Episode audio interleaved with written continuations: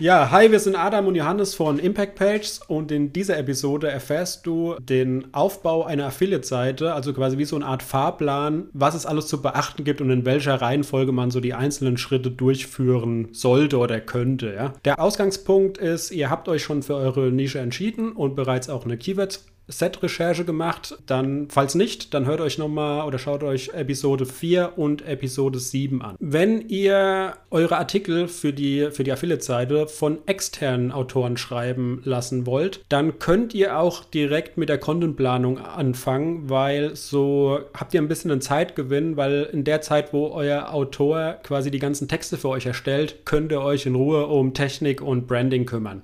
Aber wenn ihr noch ganz am Anfang seid oder so, dann fangt vielleicht erstmal einfach mit der Technik an. Genau. Adam, erzählt euch da jetzt mal ein bisschen was dazu. Vorab, wir werden jetzt nicht wir erklären jetzt ganz bewusst nicht alles Technische ganz detailliert, ja. Also wie man da jetzt irgendwie WordPress bedient und wie kommt man überhaupt auf WordPress drauf. Das könnt ihr alles im Netz äh, nachlesen oder in Videos bei YouTube schauen. Da gibt es einen Haufen Anleitungen, ja. Wirklich einen Haufen. Das kriegt ihr auch so hin, ja. Also das sparen wir uns jetzt hier. Genau. Wir gehen jetzt hier wirklich auf die Basics, ja. auf die einzelnen Schritte ein. Also zum einen braucht ihr natürlich einen schnellen und einen zuverlässigen Hoster. Ja, da gibt es sehr, sehr viele. Da ist auch oft die Empfehlung nicht zu günstig günstig zu wählen, weil, ne, das ist ja nicht umsonst so günstig. Wir empfehlen zum Beispiel Alpha Hosting, SiteGround oder All Inkle. Es ist halt einfach wichtig, dass der Hoster schnell ist und dass er halt eine sehr geringe Ausfallzeit hat. Ich hatte den Fall, mein allererster Hoster war ein Schweizer Hoster und ich dachte, ja, das ist ja kann ja nichts Schlechtes sein, ist ja ein Schweizer.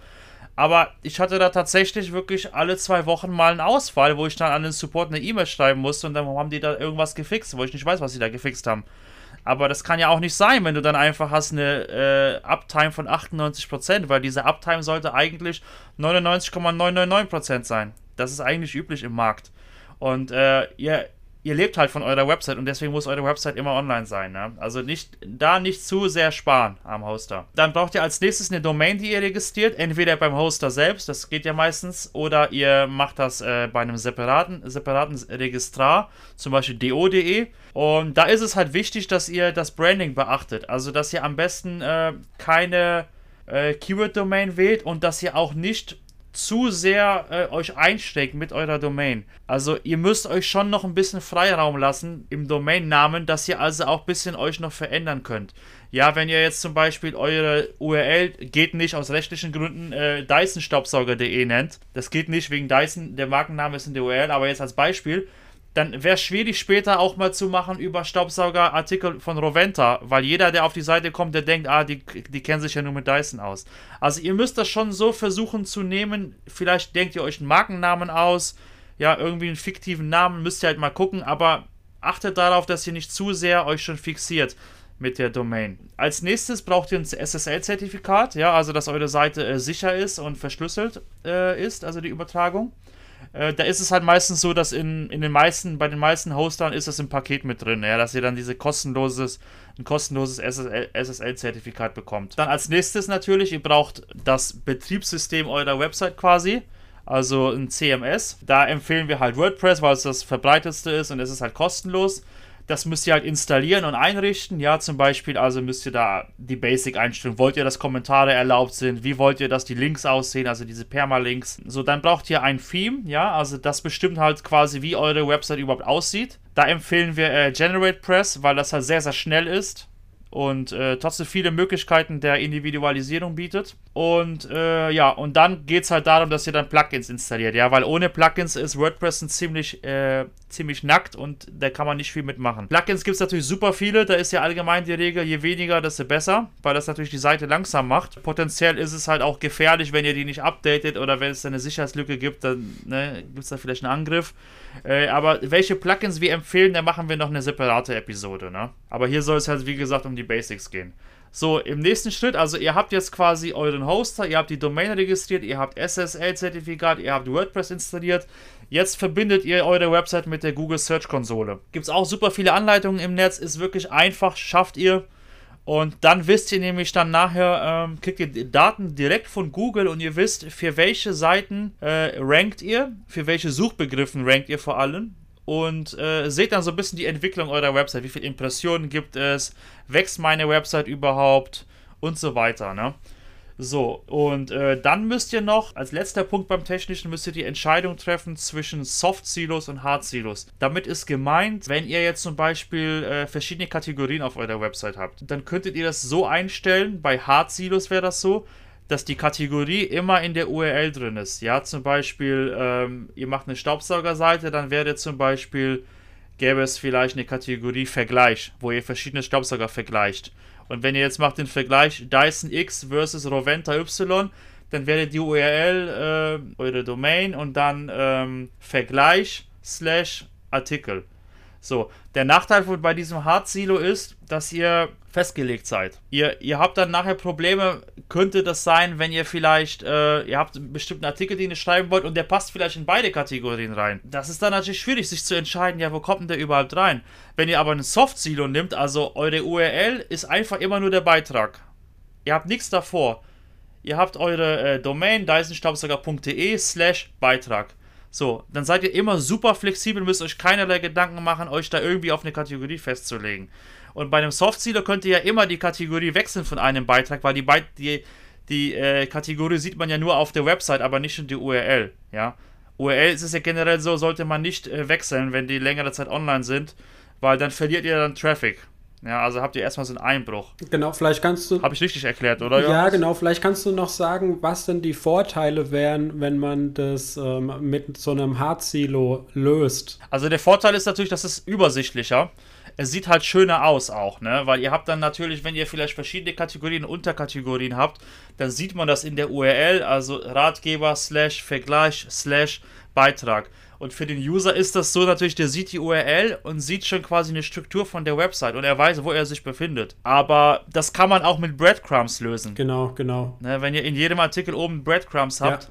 also diese Pfade, dann. Also habt ihr das ja quasi genau. abgedeckt. Also ich denke auch, der Vorteil ist, ähm, es ist für den User ersichtlich, wo er ist und auch für, wenn ihr jetzt die Kategorieseiten stärken wollt ähm, später und ihr wollt ähm, da nicht nur einfach die ganzen Posts so random äh, wie, in so einem, wie in so einer Blog-Ansicht in der Kategorie da ausspielen, sondern ihr wollt vielleicht auch mit, die Kategorieseiten sollen vielleicht später auch eure Hub-Seiten sein dann ähm, könnt ihr die mit dieser URL-Struktur ein bisschen stärken, beziehungsweise ihr, sagt, ihr, signalisiert Google quasi schon anhand der URL, was ist das übergeordnete, was ist die übergeordnete Kategorie Silo ähm, in diesem Themenbereich, in diesem Cluster, ja. Da könnt ihr das so ein bisschen stärken. Aber wie Adam schon gesagt hat, ihr seid da echt, also ihr seid da schon ein bisschen eingeschränkt, wie ihr die Artikel eben später ähm, ähm, organisiert, ja. Und gerade wenn dieses Projekt irgendwann mal ziemlich groß wird und so, da kann es da schon hier und da Konflikte geben, wo man sich eben nicht mehr so sicher ist, wie man, wie man das einsortiert, ja. Also ich arbeite ja. bei einem Projekt, habe ich auch mal dieses mit diesen Hard-Silos ausprobiert es ist okay, funktioniert, aber in der, in der Regel arbeite ich eigentlich auch ähm, hier einfach mit dieser, mit dieser Soft-Silo-Methode, also wirklich äh, domainname.de slash Beitrag, ja. Und wie Adam schon gesagt hat, ihr könnt ja dann trotzdem über Breadcamp-Navigation, ähm, könnt ihr ja trotzdem eure Kategorieseiten stärken, ja. Also und das so quasi verdeutlichen, äh, die Hierarchie der Seite, ja. Das funktioniert beides, ja. Am Anfang als Anfänger würde ich vielleicht empfehlen, äh, vielleicht die Soft-Silos zu nutzen, ja. Oder ihr Auf macht euch halt Fall. wirklich intensiv Gedanken ähm, bei eurem Keyword-Set, dass ihr echt schon einen kompletten Überblick über eure, über eure Nische habt, über alle Themen und tut es schon schön, alles in Kategorien einsortieren, sodass ihr quasi seht, okay, es gibt, es gibt keine großen Konflikte, ich kann das schön abbilden dann könnt ihr auch diese Hard-Silos nehmen. Aber das, das kannst du nur überblicken am Anfang, wenn du schon Erfahrung genau. hast. Genau wenn du schon mehrere Seiten aufgebaut hast. Als Anfänger, wenn es vielleicht deine erste Seite ist, dann kannst du das gar nicht überblicken. Das ist jetzt auch nicht kriegsentscheidend oder dieses, so. Ja. Genau, das wollte ich auch ja. noch sagen. Genau, es ist absolut nicht kriegsentscheidend. Ein Artikel für ein Keyword, der gut geschrieben ist, der wird genauso gut ranken, egal welche URL-Struktur ja. der hat. Der würde exakt gleich ranken. Das macht keinen Unterschied. Das ist eher so eine ähm, Geschmackssache einfach. Ne? So, genau. Ähm, so, das Technische haben wir jetzt. Und jetzt müssen wir natürlich gucken, wir sind ja hier in Deutschland und das muss alles sauber ablaufen. Wir müssen das rechtlich korrekt machen, alles, ja, sonst kommen wir in den Knast. So. Äh, oder es gibt Abmahnungen, ne? Da gibt es natürlich die rechtlichen Pflichtseiten. Die dürft ihr nicht vergessen. Das ist einmal das Impressum und die Datenschutzerklärung. Das ist super wichtig. Das ist in Deutschland Pflicht. Äh, habt ihr vielleicht gesehen, auf amerikanischen Webseiten gibt es das oft gar nicht. Da weiß man gar nicht, von, von, wem ist denn diese Website, wer ist denn dahinter. Die müssen das einfach nicht machen. Aber hier in Deutschland Impressum und Datenschutzerklärung Pflicht. Bloß nicht vergessen, müsst ihr direkt machen. Dann müsst ihr gucken, dass ihr einen Cookie-Banner setzt. Ja, auch wenn ihr gar keine Cookies benutzt, gibt es ja trotzdem einen Cookie, zum Beispiel von WordPress. Ein ganz simpler Cookie, der nicht viel macht, der die Leute nicht ausspäht, aber der einfach technisch nötig ist. Und da braucht ihr auch schon einen Cookie-Banner. Da braucht ihr natürlich nicht so einen Cookie-Banner mit äh, technische notwendige Zustimmung oder alle zustimmen, ja, wie man das heutzutage so kennt. Da reicht auch ein normaler, wo man OK klickt. Aber auch das hier ohne Gewähr. Ja, ja. genau. Am besten Cookie-Banner, immer Cookie-Banner benutzen und ähm, wenn ihr wirklich wenig nutzt, reicht ein einfacher.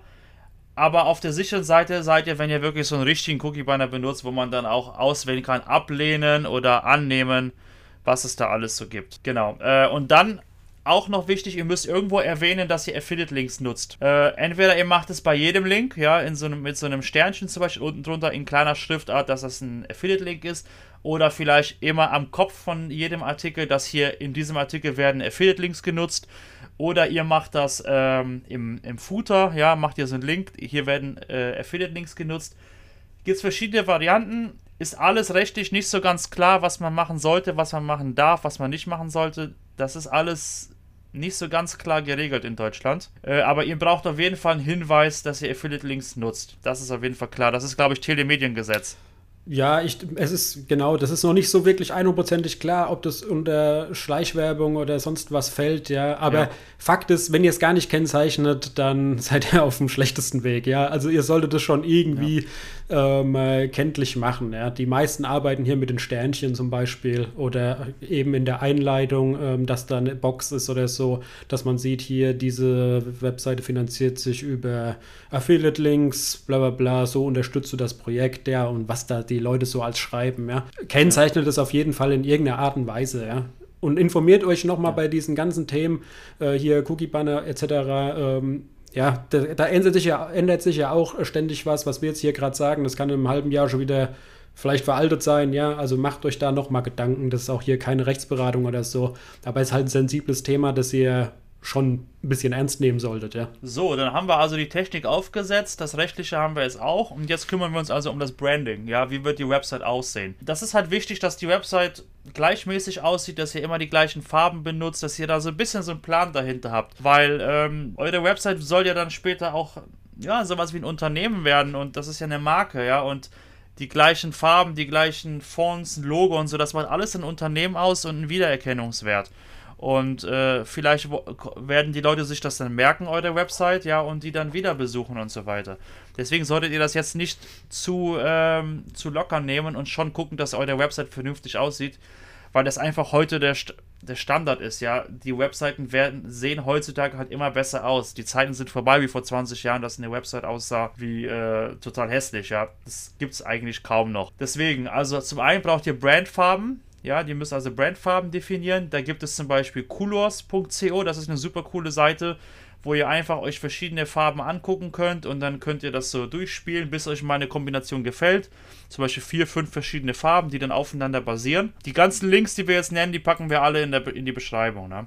So, dann müsst ihr die Fonts definieren, ja, also welche äh, Schriftarten benutzt ihr, welche Schriftgröße bei der H1, H2, H3. Da gibt es zum Beispiel bei Canva so eine coole äh, Seite, äh, canva.com slash Font Combinations. Da kann man sich auch verschiedene äh, Fonts, Fontkombinationen anschauen und rausziehen. So, als nächstes braucht ihr ein Logo. Das könnt ihr super einfach entweder selber erstellen. Bei Canva geht das, wenn man Canva Pro hat. Oder äh, bei Fiverr. Also ich würde es bei Fiverr empfehlen, da müsst ihr das nicht selber machen und dann macht das jemand, der das schon super oft gemacht hat. Da zahlt ihr 5 Euro, 10 Euro, maximal 20 Euro und dann habt ihr ein super cooles Logo. Und da sagt ihr demjenigen, der soll euch noch so ein Fav-Icon machen, so ein Faith-Icon. Ich weiß nicht, wie man es ausspricht. Ich glaube einfach Fav-Icon. Super Fav-Icon. Dieses super kleine Logo, was ihr immer seht äh, in, in eurem Browser beim Tab. Da ist ja nochmal so ein ganz kleines Logo. Und das ist dann. Das ist dann meistens entweder das äh, Hauptlogo selbst oder ein kleiner Teil davon. Genau, das kann aber der Designer dann easy auch noch machen. So, dann müsst ihr euch überlegen, ob ihr, wenn ihr Bilder einsetzt, ob ihr die vielleicht branden wollt. Dass ihr vielleicht euer Logo in jedem Bild drin habt, ähm, damit halt die Seite einfach wieder damit ihr noch mehr Branding in die Seite reinbringt. Ja, weil natürlich werden wir wahrscheinlich die meisten Bilder je nach Seitentyp vielleicht selber machen oder man zieht sich natürlich viele aus zum Beispiel Unsplash, Pixabay, vielleicht kauft man die ja auch bei Adobe Stock. Ja, aber das sind natürlich alles Stockfotos. Man will ja so ein gleichmäßiges Erscheinungsbild haben. Und da kann man eben gucken, macht man vielleicht immer so einen gleichen, so einen Rahmen drumherum, einen Schatten, ein Logo da rein oder vielleicht äh, bestimmte Filtereinstellungen. Ja, das kann man zum Beispiel bei, bei Canva machen. Zum Beispiel, dass ihr immer wenig Kontrast und viel Helligkeit macht. Oder wenig Blau und so weiter. Ne? Also da könnt ihr euch ein bisschen austoben, ein bisschen Gedanken machen. So. Und äh, wenn ihr das dann alles habt, also die Farben, die Fonts und so weiter, dann könnt ihr das alles im, äh, in eurem Theme einstellen, also bei Generate Press. Da könnt ihr wirklich alles einmal einstellen und dann müsst ihr das auch nicht mehr anpacken. Ja, wenn ihr einmal eingestellt habt, wie groß ist die H1-Überschrift und welche Schriftart ist die H1-Überschrift, dann, wenn ihr dann in WordPress einen Artikel schreibt, wird das automatisch gesetzt. Ihr müsst das dann nie wieder einstellen. So, genau, dann haben wir das Branding jetzt und der Johannes erzählt euch jetzt was zur Content-Planung. Genau, also das Keyword-Set habt ihr ja schon recherchiert und dann hoffentlich auch eure Keywords alle mal in Kategorien und äh, Silos eben eingeteilt, damit ihr halt wisst, äh, mit welchem Bereich ihr so anfangt. Dann geht ihr quasi da auch mal tiefer nochmal in die Recherche ähm, und schaut, welches Content-Format passt denn eigentlich hier zu dem Keyword, ja. Ja, ihr schaut mal, was rankt da in Google, ranken da nur Ratgeber zu dem Keyword oder nur Tutorials oder nur Produktreviews oder so. Genau, das speichert ihr euch einfach auch ab in euer Google Sheet, ja, damit ihr seht, okay, welches Content-Format wird hier benötigt, ja. Dann könnt ihr euch auch anschauen, ähm, welche Textlänge hat denn die Top 5 in Google so für dieses einzelne Keyword, ja, damit ihr euch ein bisschen orientieren könnt wie umfangreich muss ich denn eigentlich einen Artikel später mal liefern, ja? damit er da auch eine Chance hat. Ja? Vielleicht braucht er dieses Keyword, die Suchanfrage, kann die schon mit 500 Wörtern befriedigt werden, dann braucht ihr keinen 3000 Monsterartikel ja? mit 3000 Wörtern. Oder es kann auch umgedreht sein, die aus, die, es ist sehr ein komplexes Thema, ja, und jeder schreibt da 3.000, 4.000 Wörter dazu, weil es halt eben sehr komplex ist und dann, klar, braucht ihr dann nicht mit so einem kurzen Artikel anrücken, dann werdet ihr sehr wahrscheinlich keine Chance haben, ähm, da in Google zu ranken. Also das solltet ihr euch so vorher mal betrachten. Genau, bei den Content-Formaten, ähm, da gibt es ja eben, ja, ihr, ihr, macht eben einen Infoartikel, Ratgeberartikel oder eine Top-10-Liste oder ähm, einen Vergleichsartikel oder ja, Tutorials oder so. Da, ja, da gibt es ja verschiedene Arten, ja. Und da solltet ihr euch im Vorfeld ein, ähm, ein Artikel bzw. Seitentemplate anlegen, ja wo ihr quasi schon mal so definiert, wie ist ein ähm, Infoartikel aufgebaut, ja. Also jeder Infoartikel braucht eine Einleitung. Dann braucht der ein Fazit, ja. Ähm, der so, soll so und so geschrieben werden, ja. Oder bei einem ähm, Versus-Artikel, ja, also so ein Vergleichsartikel, da sollen die und die Punkte, Vor- und Nachteile ähm, immer angegeben werden, ja, und halt auch ein Fazit gezogen werden. Also quasi, ihr legt quasi einmal so fest, so euer Grundgerüst, wie die ganzen Artikel aufgebaut werden sollen. Ja? Und das hilft euch einfach später, dass erstens mal die Artikel alle zu einem zu einem Content-Format, die sehen dann alle einheitlich aus und ähm, ihr tut euch auch viel einfacher, wenn ihr die Texte schreibt, beziehungsweise wenn ihr das eurem Texter, also euren externen Autoren gebt, dass die auch immer wissen, okay, was sollen sie machen. Ja? Das ist einmal Arbeit, wo man sich ein bisschen Gedanken machen muss, aber dann hilft es einfach ein ähm, später viel mehr, dass man eben skalieren kann und immer schneller wird, wie als wenn man sich jedes Mal vor einem leeren Blatt äh, Papier wieder immer aufs neue Gedanken macht, wie man dann eigentlich so einen Artikel strukturiert, ja. Genau. Ich denke mal, wir werden zu diesen Themen ähm, hier, wie man wie so, so ein Template aussieht oder auch wie man so ein Briefing macht. Ich denke, wir machen da auch noch mal einzelne Episoden, wo wir ein bisschen vielleicht ja. mehr drauf eingehen. Ja, genau. Ja, dann, wenn ihr das alles festgelegt habt, dann schreibt ihr entweder halt selbst die Artikel oder ihr gebt es euren Autoren, dass sie die Artikel für euch erstellen. Und wenn ihr dann mal da so eine Handvoll habt, ähm, oder ein Cluster fertig habt, ähm, ja, so 15 Artikel, dann lasst ihr die Artikel indexieren, ja, und stellt, falls ihr eure Seite vorher ähm, gesperrt habt für Google, ähm, dann gebt ihr sie zur Indexierung frei.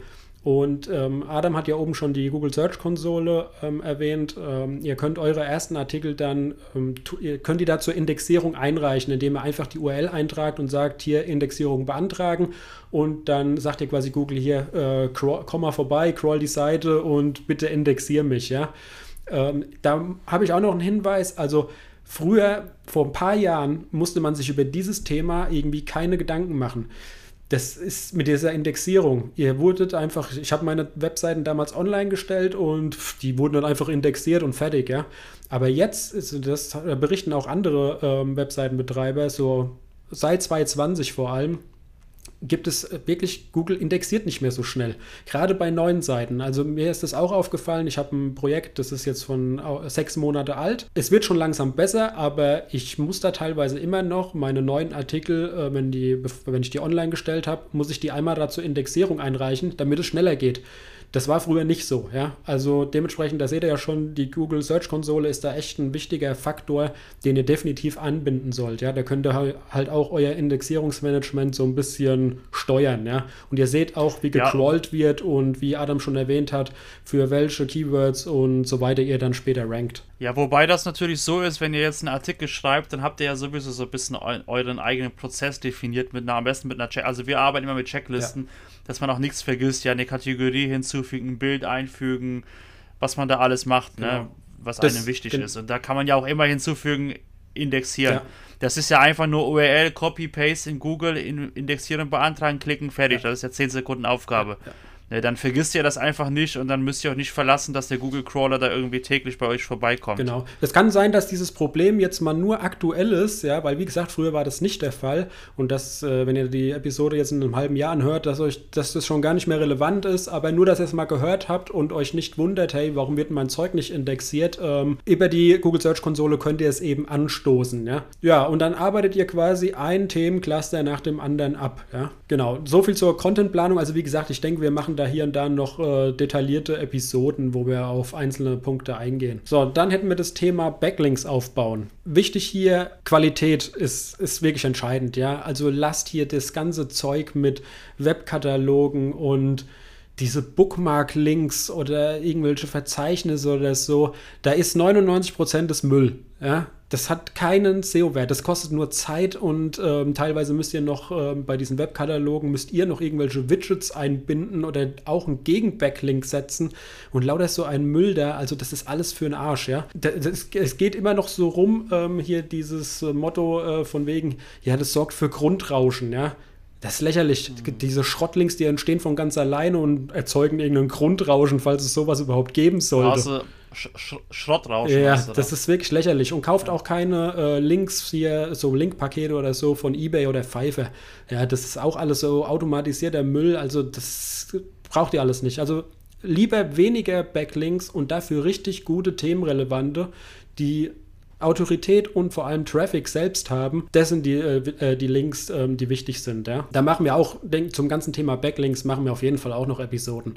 Genau, Bast Gastbeiträge könnt ihr natürlich auch schreiben, ja, wenn ihr jetzt in die Google-Suche geht und gebt einfach mal euer Thema ein, ja, was weiß ich, wenn wir jetzt beim Staubsauger bleiben, ja, ihr gebt in Google äh, in Anführungszeichen Staubsauger und Gastbeitrag ein oder Gastautor und dann seht ihr schon, gibt es irgendwelche Webseiten und Portale, wo es Gastbeiträge quasi möglich sind, ja, wo ihr auch sowas ähm, ver veröffentlichen könntet. Backlinks sind einfach wichtig, genau, das muss man vielleicht auch noch dazu sagen, für die, wo es gar nicht wissen, Backlinks sind einfach wichtig, damit Google merkt, dass ihr Autorität habt, ja, und ähm, dann werdet ihr auch besser gerankt in Google, ja, und ihr bekommt mehr Traffic. Also das ist unerlässlich. Ohne Backlinks geht es eigentlich gar nicht. Genau. Was ich noch so als Bonustipp raushauen würde, ähm, was ich so die Erfahrung gemacht habe in den letzten Jahren, ich starte bei meinen Webseiten komplett werbefrei. Also ich mache am Anfang nur Artikel, ähm, die keinen kommerziellen Hintergrund haben. Oder wo man den noch nicht sieht. Das kann man ja dann später noch einbauen hier und da, ja. Und ähm, sobald da mal ein Grundgerüst steht, mit wirklich geilen Inhalten, das sind die besten, wo es zu diesen Themen gibt. Das muss immer euer Anspruch sein, ja. Und ihr seid komplett werbefrei. Dann ähm, steigen eure Chancen einfach extrem, dass ihr von anderen Webseiten Backlinks kriegt, an die ihr später nie wieder kommen werdet weil Leute nicht auf kommerzielle Seiten gerne verlinken. Also ich habe es dann wirklich so gemacht, dass wenn ich so ein Cluster fertig habe und das quasi schon mal für sich alles einen Sinn ergibt, dann bin ich ins Seeding gegangen, ja, und habe mir wirklich angeschaut, welche Seiten kommen alles in Frage, ähm, die auf mich gerne verlinken oder die potenzielle Linkgeber sein könnten, ja. Zum Beispiel, was weiß ich, ihr seid, ihr, ihr fahrt Skateboard und äh, ihr schreibt lauter Skateboard-Seiten oder Skateboard-Vereine oder Blogs an, ja, dass ihr hier den ultimativen Ratgeber zum Thema Skateboarden gemacht habt, ja, oder lauter so Sachen, ja. Also ihr, ihr kontaktiert halt wirklich die Leute, ähm, für die ihr, wo ihr gerne einen Backlink haben wolltet. Und die Chance steigt, steigt einfach enorm, wenn ihr da werbefrei seid. Ja, sobald ihr schon überall Affiliate-Links und so ein Zeug drin habt, dann schreckt es die meisten ab, ja. Also das so ist meine Erfahrung. Ich habe da teilweise schon wirklich ja. sehr, sehr viele Links aufgebaut, nur eben, weil ich am Anfang komplett werbefrei war. Ja, und dann habt ihr schon so einen Boost am Anfang, ähm, dass ihr, am, dass ihr später ähm, vielleicht gar nicht mehr so viele, ähm, so, gar nicht mehr so viele Links braucht, ja. Also ihr baut da schon so eine Autorität auf, dass wenn ihr dann neue Artikel veröffentlicht, dass sie auch sofort reinkommen in die Top 10 und so, ja. Genau. Das wollte ich mal nur anmerken. Also wenn ihr die Möglichkeit habt, dann startet werbefrei und geht ins Seeding. Äh, ihr dürft mich eigentlich nicht vergessen. Ihr habt am Anfang sowieso keinen Traffic. Also sprich, braucht ihr auch am, am, Anfang keine Werbung, weil da passiert sowieso nichts. Also das steht euch nur im Weg, ja, am Anfang. Das schadet euch mehr bei dem Backlink-Aufbau. Ja, das könnt ihr später immer noch machen, wenn ihr Traffic habt. Genau. Und Adam geht jetzt da nochmal kurz auf die Monetarisierung ein. Also, äh, ne, wie Johannes gerade sagte, wenn ihr dann euch, wenn ihr dann vielleicht die Backlinks habt, ja, was ihr da haben wolltet, ja, dann könnt ihr euch überlegen, okay, jetzt monetarisiere ich meine Artikel, ja. Und dann braucht ihr natürlich, wenn ihr Affiliate Marketing machen wollt, müsst ihr euch natürlich bei Affiliate Marketing äh, Netzwerken anmelden und bei Partnerprogrammen, ja. Also zum Beispiel Amazon und was es da alles gibt. Da gibt es ja super viel, A-Win, ne. Da müsst ihr euch natürlich anmelden, damit ihr dann an äh, diese Links bekommt und die könnt ihr dann auf der Website einbauen. Dann gibt es, ähm, um Affiliate-Produkte zu bewerben, also um Produkte per Affiliate-Marketing zu bewerben, gibt es verschiedene Möglichkeiten. Entweder Textlinks oder auch solche äh, Boxen oder äh, Tabellen. Ja, also Boxen sind dann oft solche, ähm, ja, solche Elemente auf der Website im Artikel, wo dann vielleicht ein Bild ist, eine kleine Überschrift und eine Beschreibung von dem Produkt und dann noch ein Button kaufen zum Beispiel oder Preis prüfen. Kann man ja machen, wie man will. Ne? Oder eben Tabellen, Textlinks. Genau. Das wäre jetzt die Möglichkeit zu monetarisieren per Affiliate Marketing. Ihr könnt natürlich auch gucken, ob ihr auch Werbung schalten wollt, ja. Zum Beispiel Ezoic, AdThrive. Da gibt es ja super viele Anbieter, die das machen. Da müsst ihr einfach mal testen, ob ihr das äh, ihr könnt das ja auch machen bei, ähm, bei euren Affiliate-Artikeln, aber oft ist es halt so, dass das bei das Werbung bei Affiliate-Artikeln die Klicks bei den äh, auf Affiliate-Links ein bisschen reduziert. Was sich aber natürlich immer anbietet, ist äh, Info-Content mit Werbung äh, zu monetarisieren, ja, weil da habt ihr ja sowieso mit dem Info-Content würdet ihr ja sonst kein Link, äh, kein Geld verdienen. Der, der ist ja eigentlich nur dafür da, um Google zu signalisieren, dass ihr Ahnung von dem Thema habt und vielleicht wollt ihr damit noch äh, Links bekommen, ja, also natürliche Backlinks. Und so könnt ihr noch Werbung da drauf schalten, dann kriegt ihr also noch eine zusätzliche Einnahmequelle und seid ein bisschen unabhängiger von den Affiliate-Einnahmen. So, dann haben wir das alles und das bedeutet jetzt, eure Seite steht jetzt im Prinzip. Ihr habt jetzt Artikel, technisch läuft das, ihr habt ein Branding, ihr habt eine Monetarisierung drin, also ihr könnt theoretisch Geld verdienen, wenn die Leute draufklicken. Das Problem ist aber, wie Johannes eben schon sagte, am Anfang kommt da noch nicht viel, ja. Also bis Traffic kommt, bis sich die Rankings entwickeln, das kann dauern, ja. Das kann so drei bis zwölf Monate dauern. Manchmal ein bisschen kürzer, manchmal ein bisschen länger. Das ist einfach heutzutage so. Früher war das so, da hast du einen Artikel geschrieben zu irgendeinem Thema und da warst du vielleicht in zwei Wochen auf einmal da in den Top 10.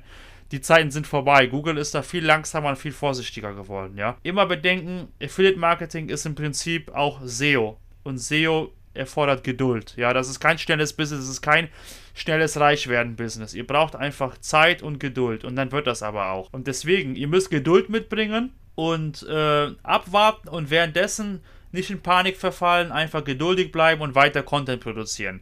Das wird schon irgendwann, ja. Also ihr, ihr könnt ja immer überprüfen, äh, ob eure Artikel überhaupt bei Google indexiert sind, ja. Zum Beispiel in der Search-Konsole seht ihr das oder äh, bei Google selbst, wenn ihr dann Site Doppelpunkt eure Website eingibt, dann werden euch einfach alle Artikel angezeigt, die Google von eurer Website kennt. Und wenn da alles okay ist, dann wisst ihr, ihr habt keinen, keinen technischen Fehler oder so gemacht. Das dauert einfach. Und wenn ihr wisst, euer Content ist gut, dann liegt das nicht an euch, sondern es dauert einfach. Also geduldig bleiben, weiter Content produzieren und dann wird das auch was.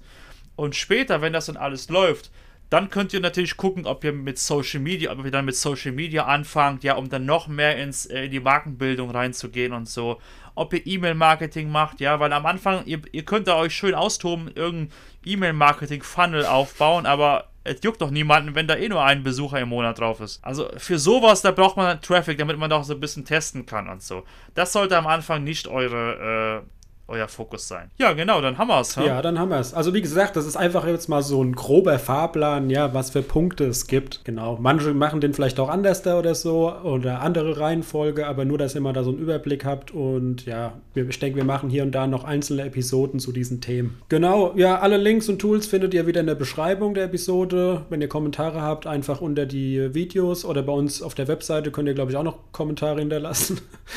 Soweit ich weiß, genau. Oder in Facebook, ne? In oder, in der, oder in unserer Facebook-Gruppe, genau. Link auch unten in der Beschreibung. Ja, und ansonsten abonniert einfach den Kanal oder, oder den Podcast. Und ja, dann sehen wir uns in der nächsten Episode. Alles klar. Macht es gut. Bis zum nächsten Mal.